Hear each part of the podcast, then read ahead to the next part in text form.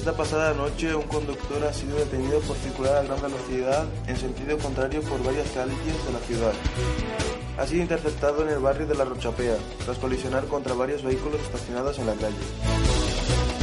El conductor ha sido acusado de conducir bajo los efectos del alcohol. Ha dado tres veces superior al máximo permitido.